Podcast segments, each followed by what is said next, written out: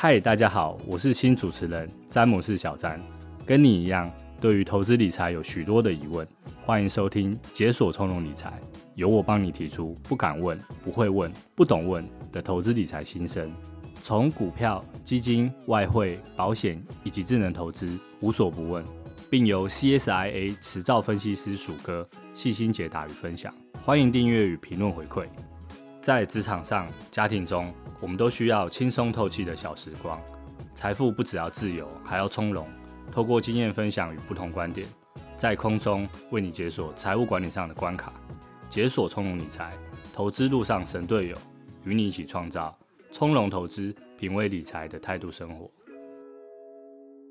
本节目由国泰世华 Cube App 合作推出。国泰世华 Cube App 透过科技赋能，带给大家探索、感受创新金融带来的生活乐趣，并透过一站式服务，整合银行、证券、基金、外币服务以及智能投资等多元投资理财项目。大家好，我是小詹，欢迎收听解锁从容理财。今天要来探讨一个大家非常关心的现象，不知道听众朋友有没有注意到，今年上半年的景气状况不好。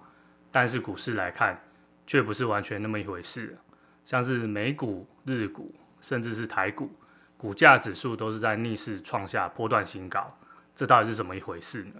事实上，我们就以台股为例，在二零二零年十月创下波段新低点一二六二九点之后，加权指数就一路开始反弹。到了二零二三年六月，最高一度来到一七三四六点。后来因为美股拉回的影响。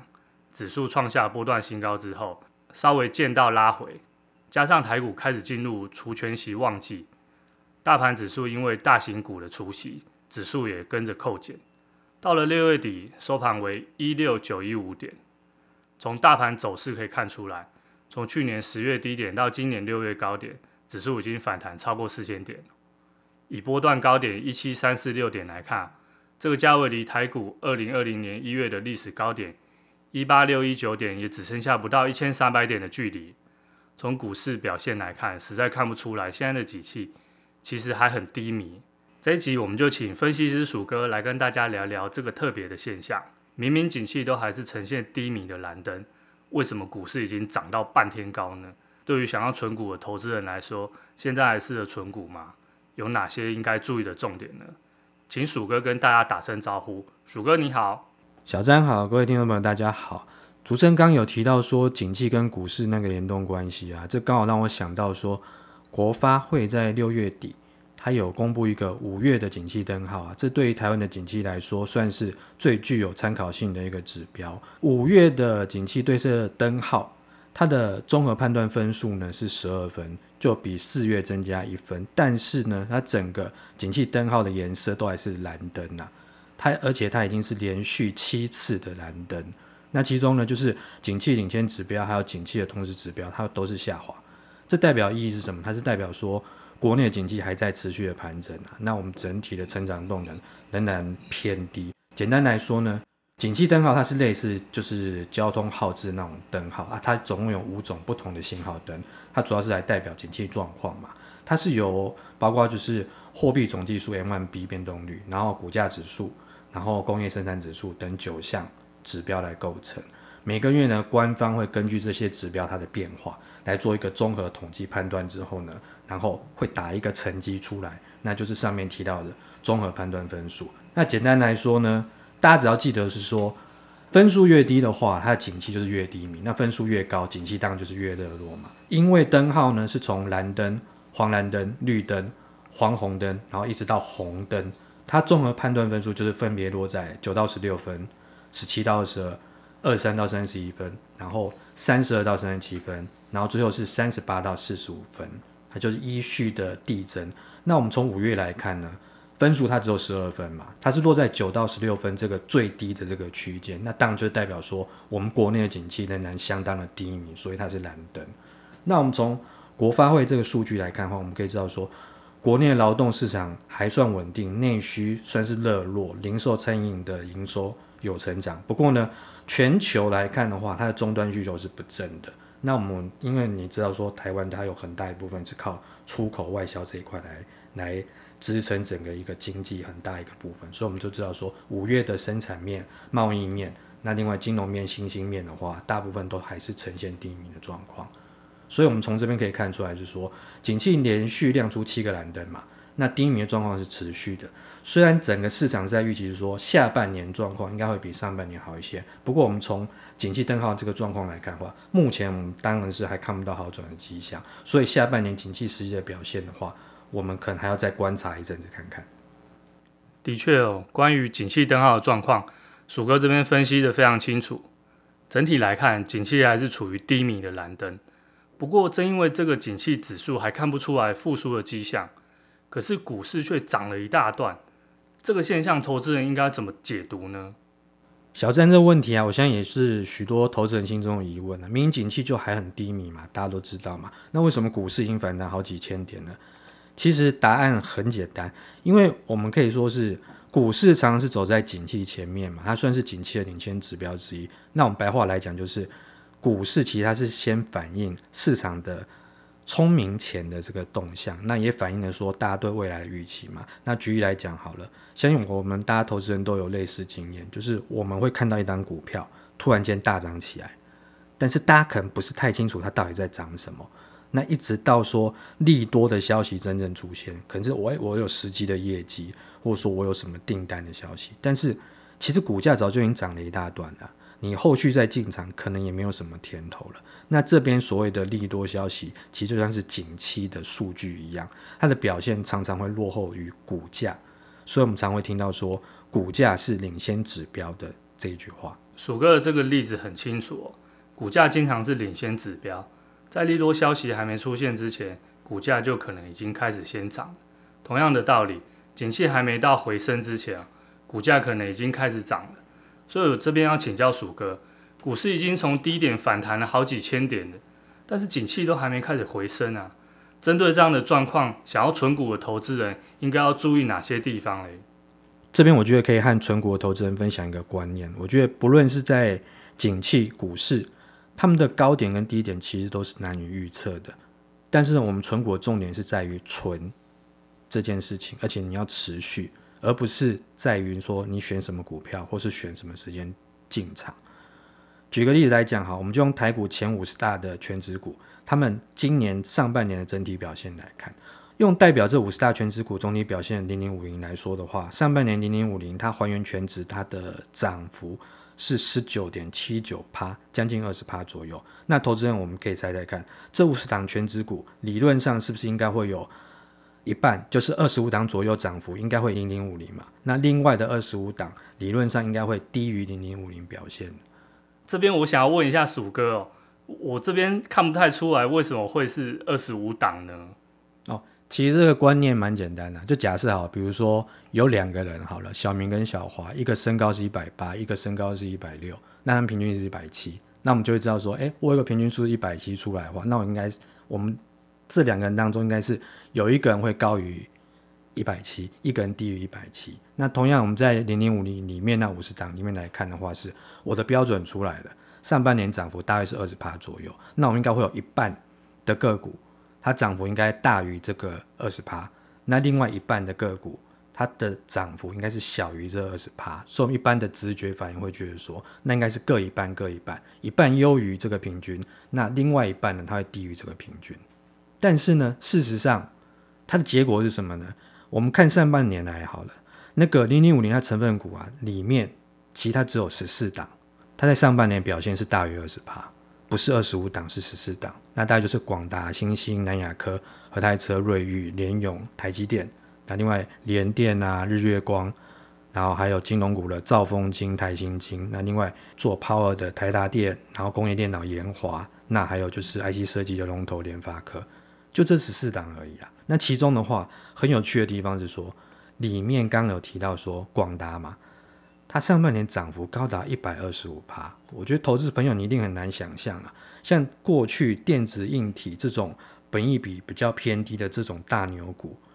它的涨幅都是比较牛皮的，怎么可能短短半年之内它就大涨一倍啊？不过呢，你再看哦，第二名的欣兴，它的涨幅就掉到四十六趴，就是一个是第一名。最好最优秀的那个是一百二十五趴，但是第二名理论上应该也很优秀，但是它的涨幅一下就只掉到三十六趴，也就是说，只有最幸运的那个投资人，你才能够在今年上半年幸运的选到广达，否则你是第二幸运，你已经非常的 lucky 了，但是你你的涨幅就不是一百二十五趴，你就只剩下四十六趴。那还有一个更有趣的现象是说，你不要忘了，台股在上半年大涨的走势里面啊。我觉得这五十档权值股里面，至少大家涨幅也都不差嘛。但是呢，里面五十档竟然有九档它是负报酬，在上半年大台股大涨，然后零零五零也大涨，大部分权值股都大涨的状况下，但是竟然还有大概将近两成左右的个股它是负报酬。所以如果说你运气不太好，投资人你刚好选到这九档股票其中一档，或是你选到好几档的话，那你今年上半年就只能看着股市在大涨，但是你自己手里的股票却在赔钱啊。所以说这个现象呢，我觉得投资人非常的值得参考。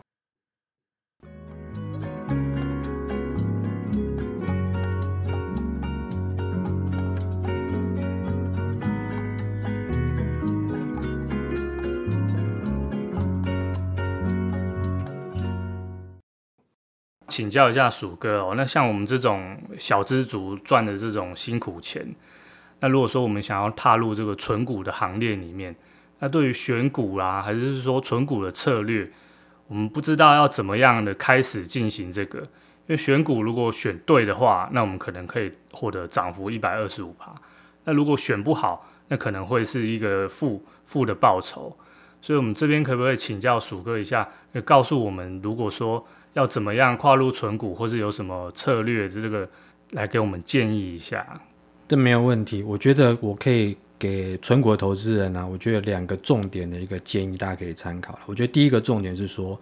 我们要自己要打造出自己一个投资组合，请注意哦，是组合哦，所以不是叫你压单只的个股，因为压单只的个股说真的风险会比较的高。如果说存股投资人你不要选股，你也不要管进场时机好了，其实你可以选择就是直接去存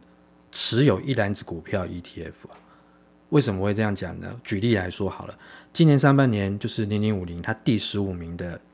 涨幅是远传，它涨幅是十九点二七，它表现还输零零五零啊。简单来讲就是说，如果我今天不是买那五十档成分股，我是直接买零零五零的话，那零零五零上半年表现它等于是优于远传嘛，它可以排名到第十五名。这边的意义是代表什么呢？代表说零零五零它本身它可以打败它自己百分之七十的成分股。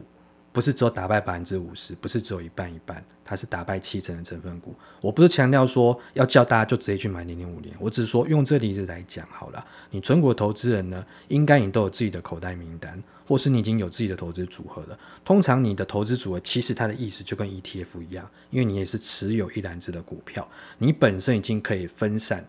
有一定程度的分散个股的风险。或许这样一来，你可能不会这么的幸运，就是。当然，一定会有重压广达的人，他可能压到就是上半年最飙涨的这档广达，但是它只是你五十档持股的其中之一嘛，所以变成是说你涨幅也许不会像重压的那么高，但是呢，你要反过来想，我们从风险的角度去看哈，你也不会那么倒霉，因为你有可能重压就是压到说刚刚前面提到是九档负报酬的股票嘛，对不对？但但是呢，如果说你是一个投资组合的话，毕竟它只是你众多的。持股当中的其中几档，所以你的伤害也不会那么大。所以实际上是说，我觉得投资呢，你一定要考虑你自己能够承受的风险的承受度的这个问题。所以实际上呢，我们在不猜测哪一档个股比较会涨的状况下，你直接存一篮子股票，结果反而比较让你有机会去排名在前段班。就像我前面举到说五十大权值股的例子一样，你直接存一篮子股票的话，其实可以胜过你分别去选股的那个状况，而且你的胜率其实是百分之七十，因为你你可以赢过百分之七十的个股了。所以投资人你也可以检视你自己的手上投资组合，你看看你是不是已经有类似的结果。那我想这个几率是高的。那如果是这样的话，你就可以来增加自己继续去存股这个信心。第二个重点的话是说，我觉得投资人你可以自己先想一下，说你合理的长期报酬率，你自己去把它设定好是多少。我们可以简单用。台股它最近十年年化报酬率来看好了，我从证交所台股报酬指数的这个资料，这十年啊台股的平均年化报酬率是十一点三趴，这是非常高的一个数字哦。怎么说呢？我们用七二法则快速来算一下，这差不多是不到七年的时间，你的投资报酬率就能够翻倍。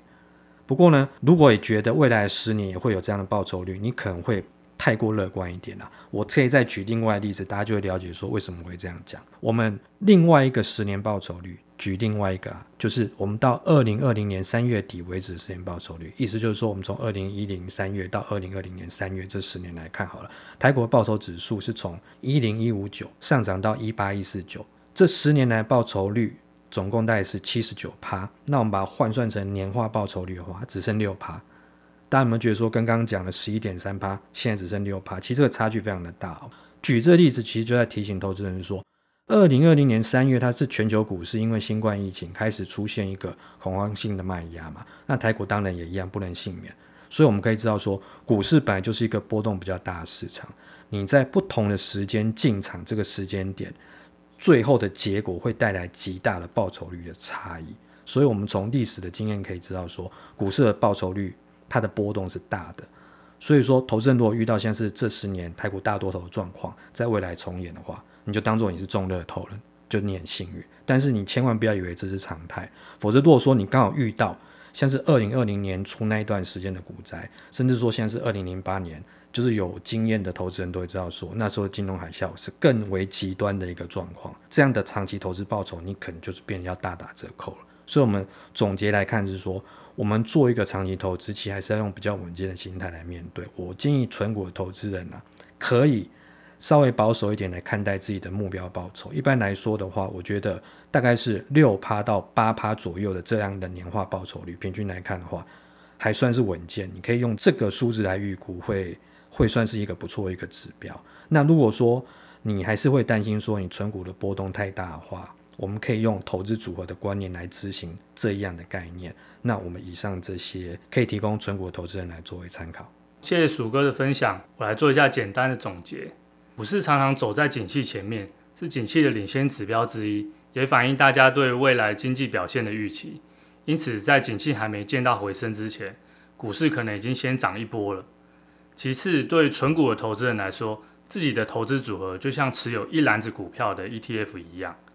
已经可以分散个股风险，比较不会像单一股票一样大起大落。也建议存股的投资人，长期投资还是要用比较稳健的心态来面对。像是若有十年甚至二十年的投资计划，就不要轻易被一两年的市场震荡影响。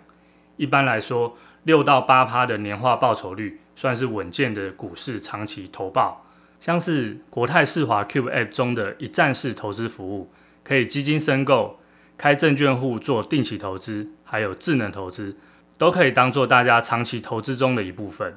我们节目今天就进行到这边，谢谢鼠哥的分享。希望今天谈的内容可以让大家在面对景气与股市不同调的时候，作为纯股的投资人带来一些投资观念的帮助。也祝大家投资都能顺利成功。